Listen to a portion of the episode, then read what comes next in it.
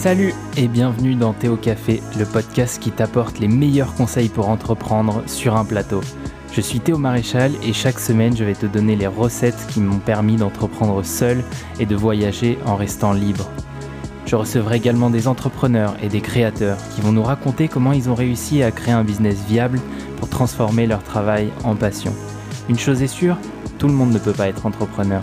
Mais j'espère que si tu as cette volonté d'entreprendre, peu importe ta situation, ce podcast puisse te pousser à réaliser tes projets. Alors, assis-toi confortablement, fais-toi couler un petit café et déguste ces discussions passionnées. Et sans plus attendre, on va commencer.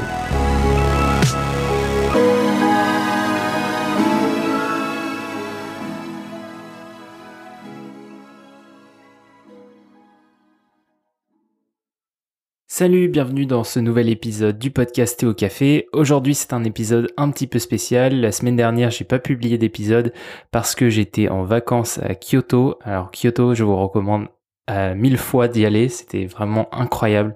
C'est une ville magique avec plein de temples, une histoire et et, euh, et voilà, vraiment une ville avec de très bonnes vibes. Donc si jamais vous allez au Japon, je vous recommande fortement d'aller à Kyoto. C'est vraiment génial. En plus, vous pouvez aller euh, à Kobe ou à Osaka, qui sont deux villes juste à côté. À Kobe, vous pouvez manger, la célèbre viande de Kobe. Et à Osaka, vous pouvez euh, visiter la ville qui est très très différente de tout ce qui a, de tout ce qui existe au Japon. Donc voilà, très très bonne expérience.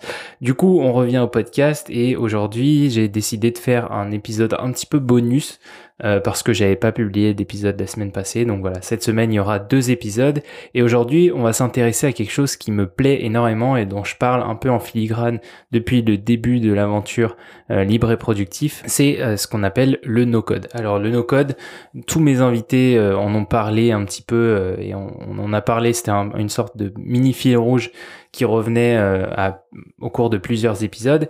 Et aujourd'hui, on va parler et essayer de définir qu'est-ce que le no-code. Parce que peut-être que si vous écoutez, vous n'avez pas forcément entièrement compris qu'est-ce que c'est que ce concept, euh, comment est-ce qu'on peut l'appliquer, quels bénéfices on peut en tirer. Et justement, je vais essayer de répondre à tout ça dans cet épisode. Donc normalement, l'épisode ne durera pas trop longtemps, mais on va essayer de poser les bases, de poser les concepts pour que vous puissiez enfin comprendre exactement ce à quoi ça sert et quelles sont les opportunités que vous allez pouvoir en tirer. Mais d'abord, il faudrait essayer de définir qu'est-ce que le no-code. Donc en fait, le no-code, c'est quelque chose qui est apparu, qui existe depuis une vingtaine d'années, euh, depuis presque le début d'Internet. C'est juste que euh, il y a eu un buzzword qui, qui s'est développé euh, ces dernières années, mais le concept existe depuis beaucoup plus longtemps. D'ailleurs, tous les tous les outils no-code, alors ça a commencé avec Dreamweaver, mais à l'époque on n'appelait pas ça forcément un outil no-code parce qu'on savait pas ce que c'était le no-code. Mais mais voilà, aujourd'hui, c'est une tendance de fond. Euh, c'est quelque chose qui revient énormément. Les outils se sont multipliés et les possibilités sont euh, multipliées de la même manière. Et vous pouvez maintenant faire tout un tas de choses. Mais la définition en tant que telle, selon moi, c'est quelque chose qui vous permet de créer des applications web ou mobiles des interactions et des automatisations sans écrire du code en langage textuel. Ça, c'est très important parce que quand on pense à nos codes, les gens ont, tendance à penser que euh, voilà tout se fait automatiquement, euh, c'est presque de la magie, etc. C'est magique sur certains aspects, mais sur d'autres, c'est euh, vraiment de la programmation et nos codes ne veut pas dire nos programmations, c'est très important à souligner. Et d'ailleurs, cette définition, elle est finalement assez simple, mais on va voir que les, applications sont très diverses et les utilisations également. Du coup, faut bien faire attention de définir le, concept, de définir les bases du no-code et de définir la zone d'exercice du no-code parce que c'est devenu un fourre-tout et maintenant tout le monde utilise le terme no-code pour dire tout et n'importe quoi. Mais si on utilise un peu les termes euh, de manière euh, moins, moins technique, c'est offrir la capacité à n'importe qui de débarquer sur des outils sans expérience préalable et de pouvoir créer des projets, des prototypes et dans le but euh, soit de pouvoir réduire les coûts, soit de pouvoir tester rapidement. Et on le sait aujourd'hui dans le monde des startups, dans le monde des, des projets, des side business, de l'entrepreneuriat, le test c'est quelque chose qui est primordial parce que ça permet de réduire les coûts, ça permet de réduire le temps et ça permet d'avoir un retour plus vite pour ne pas se foncer dans un mur pendant des mois en essayant de se cacher derrière des fausses raisons de on est en train de développer notre produit. Alors cela étant dit,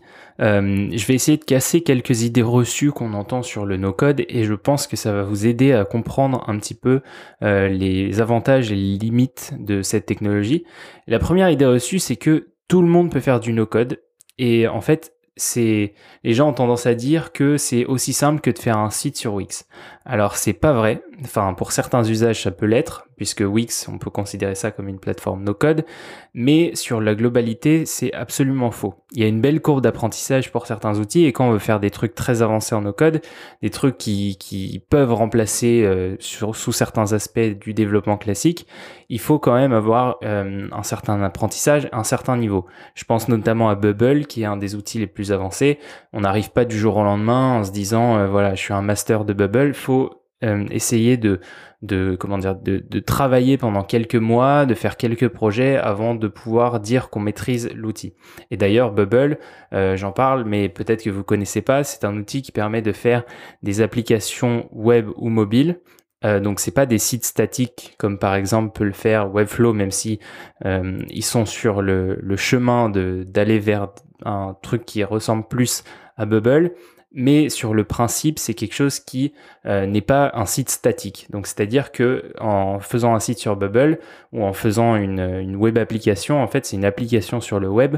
Vous allez pouvoir déclencher tout un tas d'actions et d'interactions euh, dès qu'on clique quelque part. Donc, ça ne va pas vous envoyer à une autre page comme pourrait le faire un site WordPress ou, un site sur Webflow, ça va déclencher des actions, donc euh, ça va être lié à une base de données et vous allez à chacune de vos actions sur un site Bubble euh, créer des, interactions et, euh, et, avoir un retour de ces interactions pour pouvoir justement faire donner cet aspect applicatif à votre site.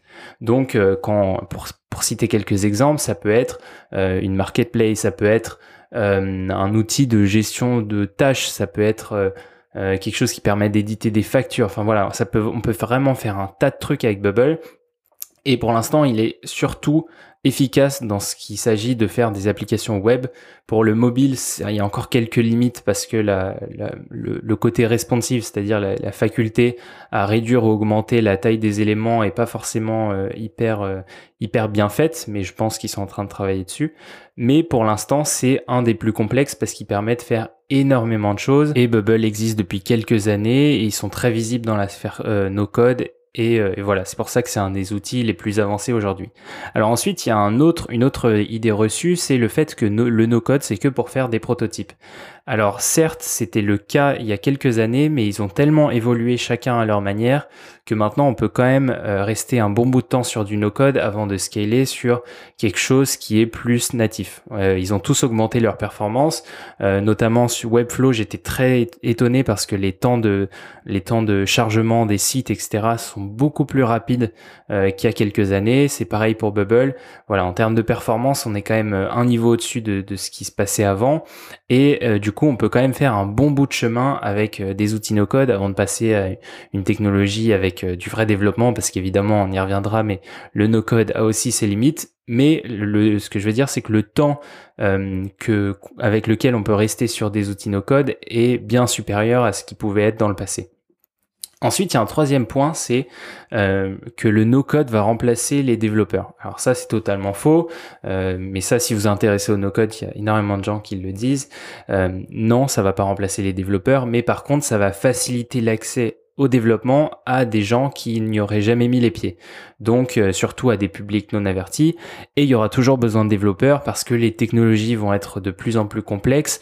voilà, il y a le machine learning, l'intelligence artificielle voilà, il y a le machine learning, euh, l'intelligence artificielle et les, technologies vont être de plus en plus euh, complexes et du coup les développeurs vont partir euh, de plus en plus sur ces sujets-là en laissant ce, qui est faisable par euh, euh, des gens euh, lambda, des gens qui n'ont pas appris à développer sur ces technologies-là, ces technologies no-code. Mais alors, qu'est-ce que je mets dans la case no-code Parce que c'est vrai qu'on entend un peu tout et son contraire.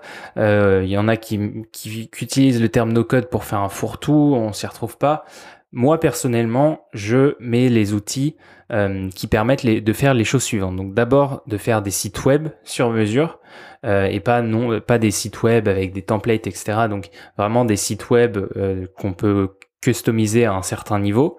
ensuite, il y a tous les outils qui permettent de faire des, des, des web apps ou des applications mobiles ceux qui permettent d'automatiser et de et de et de d'enrichir on va dire les données donc euh, c'est tout ce qui est Zapier, Integromat, N8N, Parabola. Et enfin tous les outils qui permettent de stocker et traiter des données. Donc là on peut mettre Airtable on peut mettre Google Sheets avec toutes les tous les modules complémentaires qui existent aujourd'hui.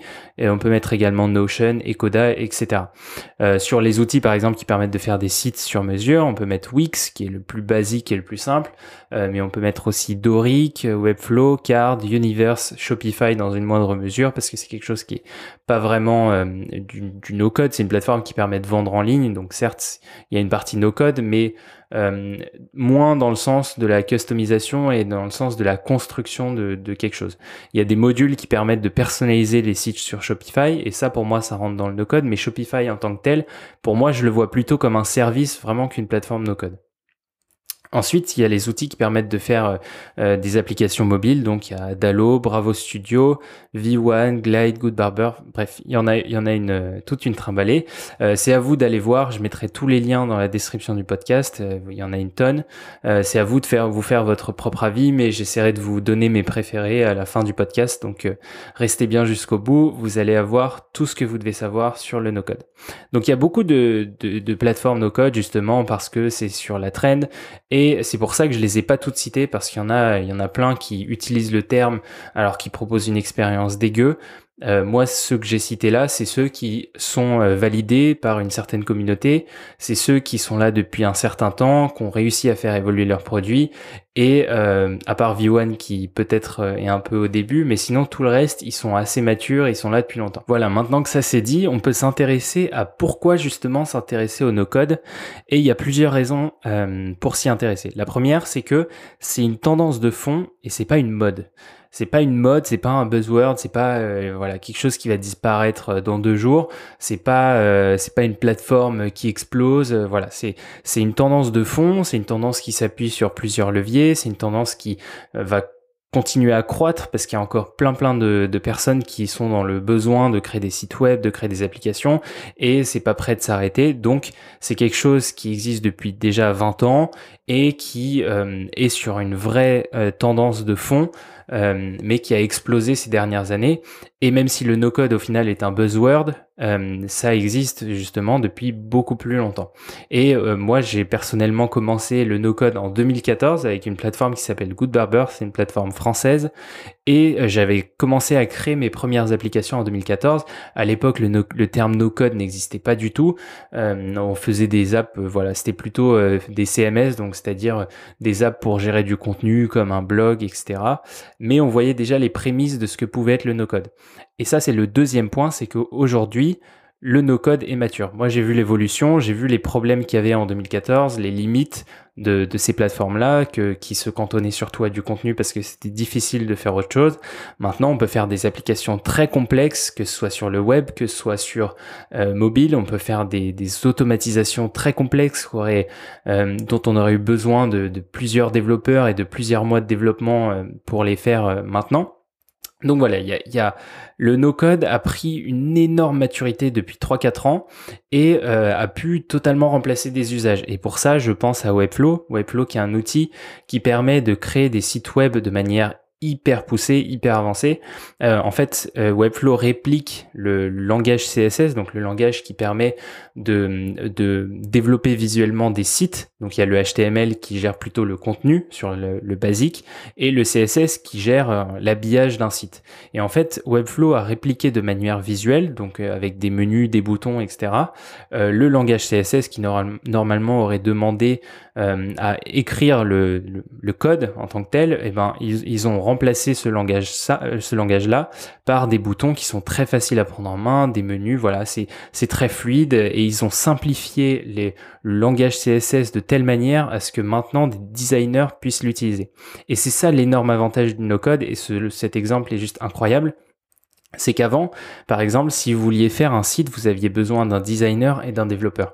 Et souvent, il y avait un, comme, comme on pourrait dire, une petite euh, différence entre les attentes du designer quand il donnait le travail, le, quand il donnait le design au développeur et que le développeur le faisait à sa sauce. Parce que forcément, le développeur avait un cerveau de développeur et le designer avait un cerveau de designer. Du coup, parfois, il y avait un peu de friction entre, euh, dans ce process-là et euh, le résultat que le designer avait dans sa tête était pas forcément toujours le résultat que le développeur allait donner. Est-ce que ça veut dire que le développeur est nul ou que le designer s'est pas expliqué? Non. C'est juste qu'ils ont pas du tout les mêmes corps de métier, ils ont pas du tout les mêmes incointances.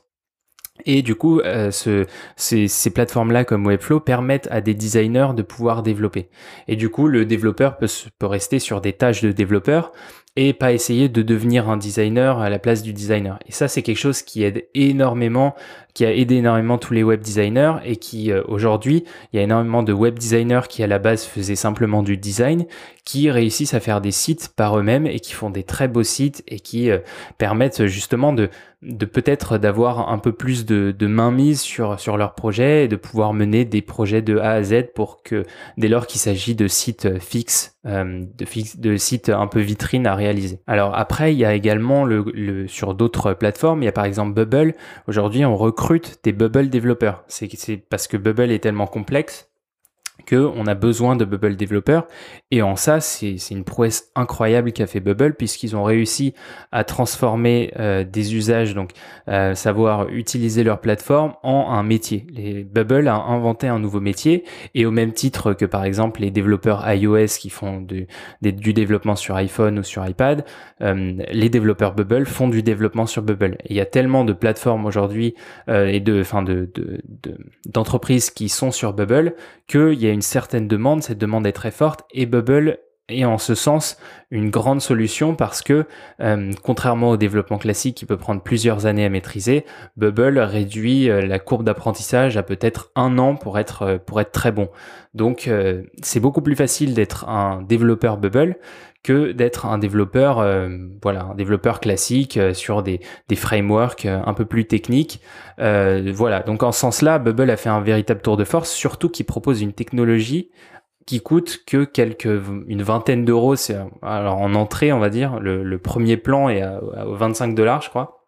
Donc c'est quelque chose qui est très très abordable euh, comparé à un développement classique. Et en ça, c'est quelque chose qui est vraiment bien et on peut voir que le no-code est vraiment mature puisque s'il y a des métiers qui commencent à se créer autour de ça, c'est que la technologie est mature. Sinon, les gens euh, ne confieraient pas justement de, travail euh, dédié sur, sur ce truc-là. Et la finalité de tout ça, c'est qu'on peut créer justement des trucs très avancés. On peut créer des SaaS, on peut créer des applications mobiles. Donc c'est un usage qui est quand même très avancé comparé à ce qu'on pouvait faire avant ou juste un site web. Et la valeur en fait de tous ces produits, que ce soit les SaaS ou les applications mobiles, ont beaucoup plus de valeur que des sites normaux. Par exemple, si vous voulez aller lever de l'argent auprès d'investisseurs et que vous avez une idée de SaaS, donc SaaS c'est Software as a Service, c'est un logiciel qui est souvent basé sur le web et qui vous permet justement d'adresser un problème. Donc ça peut être par exemple euh, proposer une plateforme pour gérer ses clients à un coiffeur, ça peut être voilà tout, ce genre de choses.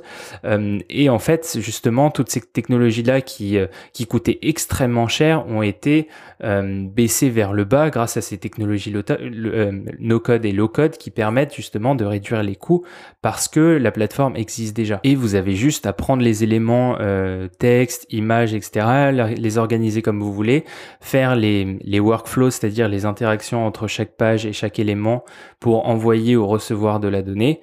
Et d'une manière assez simple et assez progressive, vous pouvez construire votre SaaS et qui sait, peut-être que votre SaaS vous permettra d'avoir vos premiers clients ou vous permettra d'aller lever des fonds auprès d'investisseurs. Parce qu'un investisseur, euh, si vous lui montrez euh, un, pitch deck, une présentation PowerPoint de votre projet, il sera peut-être moins enclin à vous écouter et à investir que si vous lui montrez une proof of concept et un produit qui existe déjà vraiment avec quelques clients. Alors un autre avantage du no-code, c'est que ça fait économiser beaucoup d'argent. Donc on l'a on l'a vu précédemment, mais ça fait économiser beaucoup d'argent que ce soit pour vous, mais également pour les entreprises en général. Et ça, ça a un impact très positif qu'on verra plus tard. Mais le fait est que avant, les grosses boîtes dépensaient des sommes folles pour tester des projets. Donc, euh, quand par exemple une équipe marketing euh, d'une boîte euh, euh, je sais pas, je prends au hasard EDF, e on va dire, voulait tester quelque chose, et eh ben ils dépensaient des, des centaines de milliers d'euros pour essayer de tester des trucs qui peut-être n'auraient jamais marché et qui n'auraient pas poursuivi, alors que maintenant avec du no-code, ça peut aller beaucoup plus vite et ça peut coûter beaucoup moins cher. Et en ça, c'est très bénéfique pour les entreprises, mais c'est également très bénéfique pour ceux qui vont pouvoir euh, offrir ça aux entreprises. Donc voilà, c'est un marché qui est euh, en pleine expansion, en plein essor. Et euh, aujourd'hui, avec le no-code, quelqu'un de non technique à la base, donc quelqu'un qui pourrait faire partie de cette équipe marketing, peut réaliser des sites web, des applications pour tester des choses rapidement, etc. Comme par exemple le test d'un nouveau lancement produit. Et l'avantage dans ce cas-là est énorme puisque ça limite la dépendance du marketing aux développeurs et aux équipes techniques. Et par exemple, j'ai connu ça dans pas mal de startups dans lesquelles j'ai travaillé, c'est euh, euh, justement cette dépendance qui nous permet enfin qui parfois nous bloquait un petit peu parce que on avait besoin de faire un projet euh, digital, on avait besoin d'un développement et euh, ces développeurs là justement étaient pas disponibles parce qu'ils travaillaient sur autre chose et du coup on se retrouvait coincé à pas pouvoir faire ce qu'on voulait alors que avec les technologies no code on aurait pu faire un truc rapidement euh, qu'on aurait pas demandé beaucoup d'investissement et qu'on aurait pu faire nous-mêmes et qu'on aurait pu délivrer en deux ou trois semaines. Donc par exemple si on prend le cas de l'équipe marketing de je sais pas Frishti, Frishti qui est une société qui livre des repas à, domicile, donc des repas qu'ils font eux-mêmes. Et eh ben, imaginons que Frishti voulait essayer un, nouveau format, une nouvelle offre, etc. Plutôt que d'attendre que ce soit leurs développeurs qui fassent ça pendant trois semaines alors qu'ils sont occupés à, fixer les bugs de leur site actuel ou alors qu'ils sont sur d'autres projets. Et eh ben, l'équipe marketing aurait pu faire euh, une application euh, pour tester sur euh, Glide ou alors un petit site sur Bubble ou sur Webflow juste pour tester euh, l'offre, euh, faire des campagnes d'acquisition en ligne, voir s'il y a une réponse et euh, justement avoir la proof of, concept que ce, ce, programme pourrait marcher plutôt que d'attendre que le développeur le fasse pendant deux ou trois mois et que et que voilà et que ça bloque les équipes marketing parce qu'ils sont dans l'attente et que ça bloque les équipes de développement parce qu'ils sont en train de faire autre chose. Enfin, on peut dire aussi que le no code peut permettre aux PME de se digitaliser sans trop dépenser. On sait que dans le cadre actuel, surtout avec le Covid qui nous a frappé euh, cette année, ou plutôt la Covid, euh, et ben justement, toutes ces PME ont été dans le besoin, notamment les restaurants, de se digitaliser rapidement, et euh, ça permet aux PME justement de se, digitaliser très rapidement et à moindre coût. Si on prend un exemple, on va prendre quelque chose qui est assez euh, commun, une PME qui gère des plombiers. Donc voilà, ils ont, euh, c'est une petite entreprise qui gère euh, une dizaine de plombiers et qui a des process spécifiques. Et enfin peut-être qu'ils font encore ça au papier, au crayon, et que c'est pas du tout euh, optimal, qu'ils optimisent pas du tout leur temps. Et ben avec quelques applications spécifiques, par exemple s'ils font une application sur Glide pour suivre leurs clients, marquer, prendre des photos de l'intervention, etc., dire que c'est ok et ensuite que ça remonte, ou ensuite sur Webflow qui fasse un, un, joli site pour que les gens puissent réserver des créneaux facilement, etc.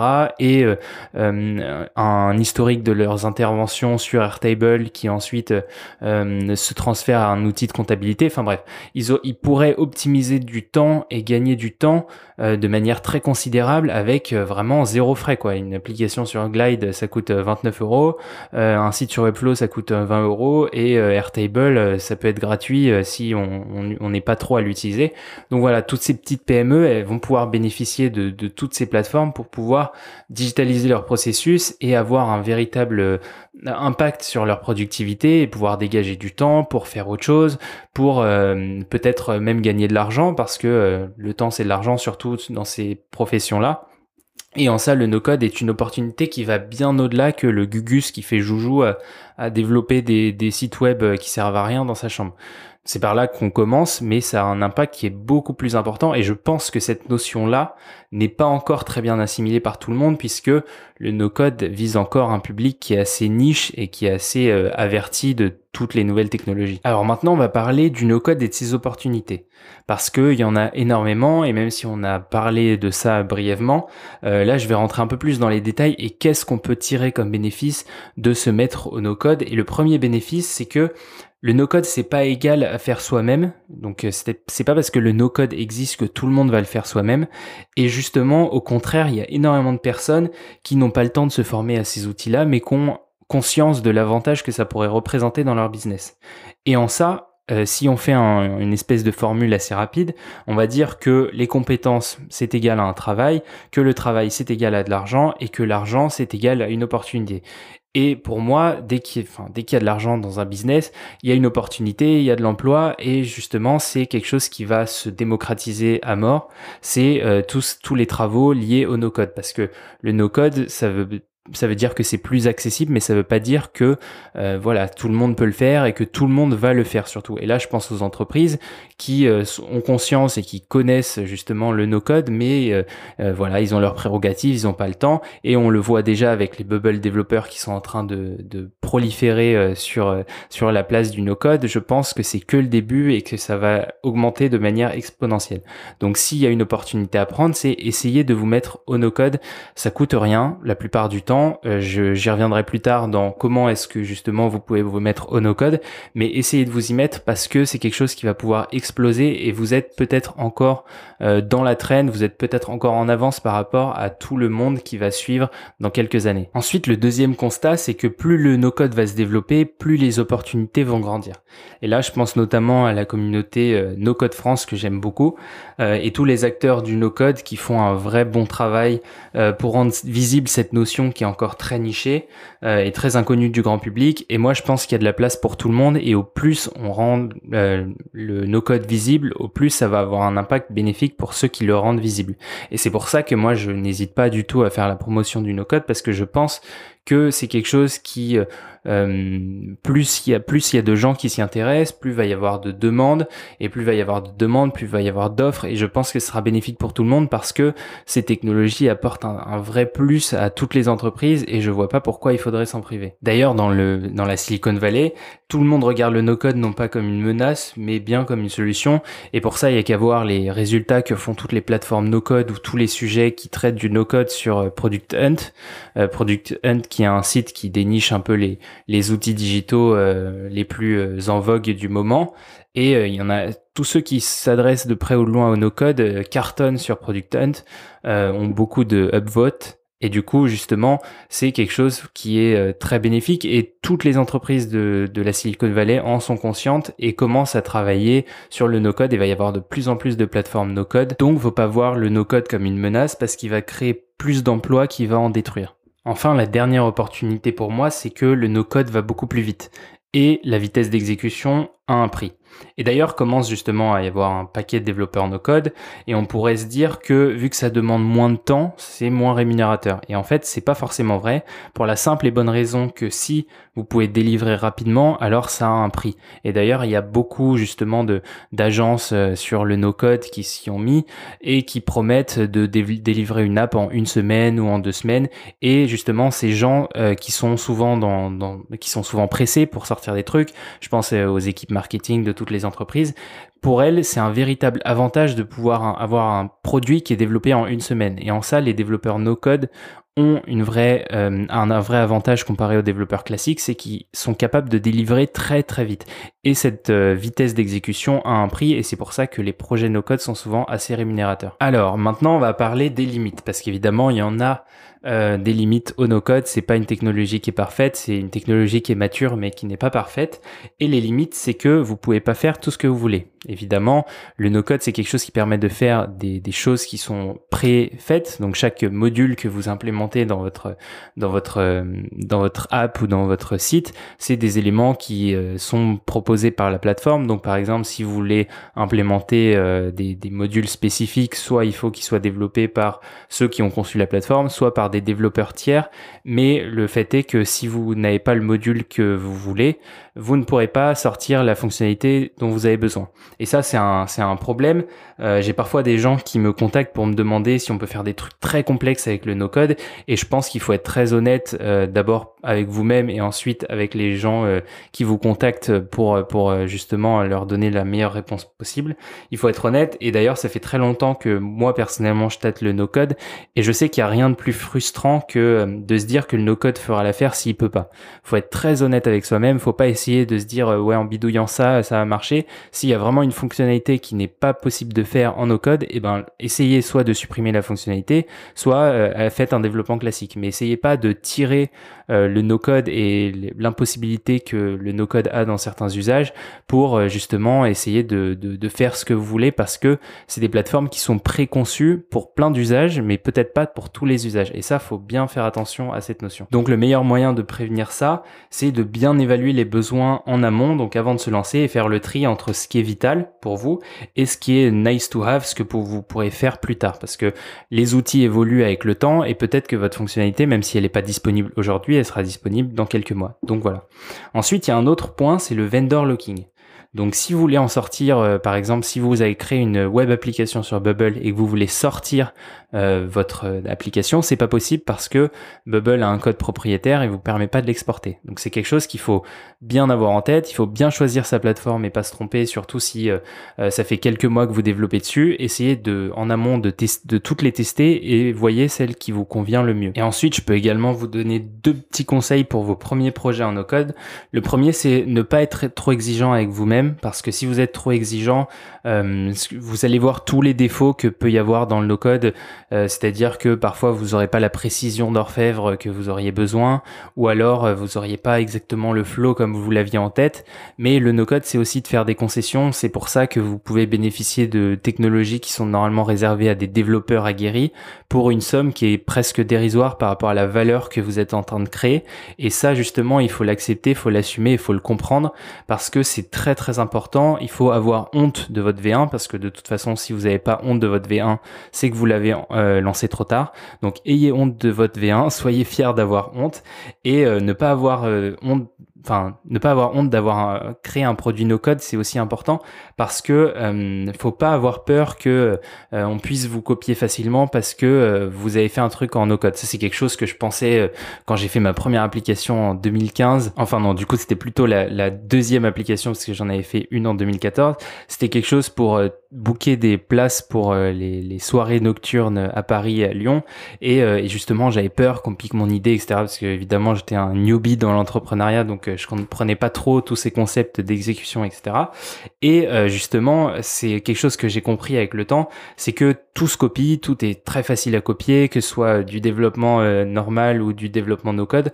Donc soyez fiers que vous euh, que de votre produit que vous avez fait en no code, ne le cachez surtout pas, limite exposez-le parce que vous aurez le soutien de toute cette communauté no code qui justement va pouvoir peut-être relayer votre produit si vous l'avez fait en no code. Si par exemple vous l'avez fait sur une plateforme de nos codes. Ayez pas peur justement de la partager avec les gens qui travaillent pour la plateforme.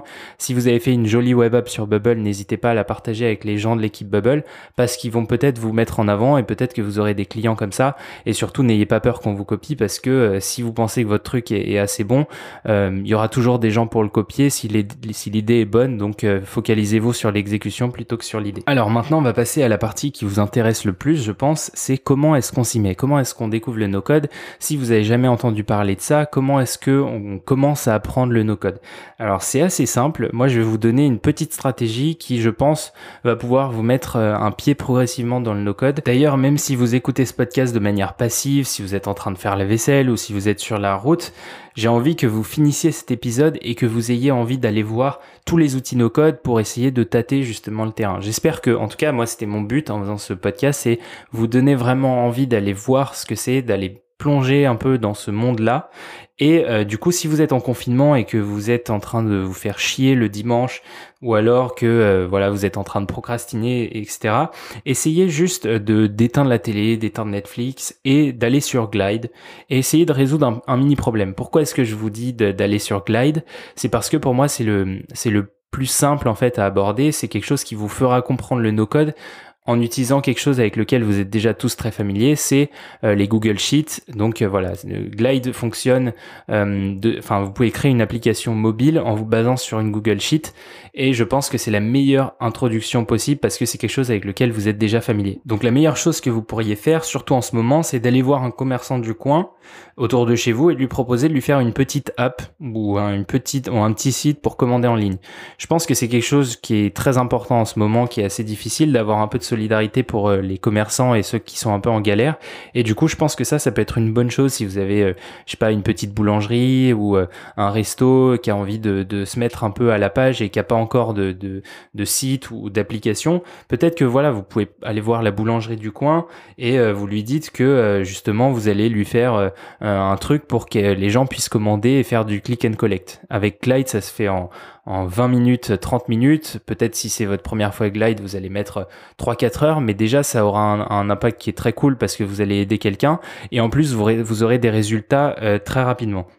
Et c'est pour ça que je vous, je vous recommande Glide parce que c'est l'outil le plus simple à prendre en main. Et euh, moi, ce dont j'ai envie pour que ça vous donne envie de continuer dans le no-code, c'est que vous ayez un retour sur votre premier investissement avec le no-code. Et pas que vous soyez frustré parce que euh, au bout de deux jours de, de travail intensif, vous avez toujours pas réussi à faire votre, votre première page sur Bubble. Donc voilà, allez sur Glide, euh, faites cette petite application, vous allez comprendre la logique rapidement, vous allez avoir un résultat assez facilement et moi j'espère que ça vous encouragera à en faire plus et à passer sur des trucs ensuite qui sont plus complexes comme euh, Adalo, Bubble ou Webflow. Donc il y a des tonnes de contenu en ligne pour apprendre gratuitement, mais moi ce que je vous recommande c'est d'abord de commencer par vous-même et ensuite de chercher euh, un petit problème à résoudre, comme par exemple aider la boulangère du coin à, se mettre en ligne. Et euh, une fois que vous avez ce problème-là, donnez-lui la solution, essayez de trouver une solution. Ça peut être aussi une solution pour vous si vous avez un petit problème, essayez de trouver une petite solution comme je l'avais expliqué dans un podcast précédent sur les side projects. Euh, mais voilà, sinon, j'espère que ce podcast vous a donné un peu une, meilleure euh, idée de ce qu'est le no-code, pourquoi est-ce que tout le monde en parle, euh, et de toutes les opportunités qu'il y a à saisir. J'espère que ce podcast vous a plu. Si c'est le cas, n'hésitez pas à me donner 5 étoiles sur Apple Podcast, ça m'aide beaucoup à faire connaître le podcast à de nouvelles personnes. Et sur ce, moi je vous dis à la semaine prochaine avec un nouvel épisode. Bonne semaine à tous et ciao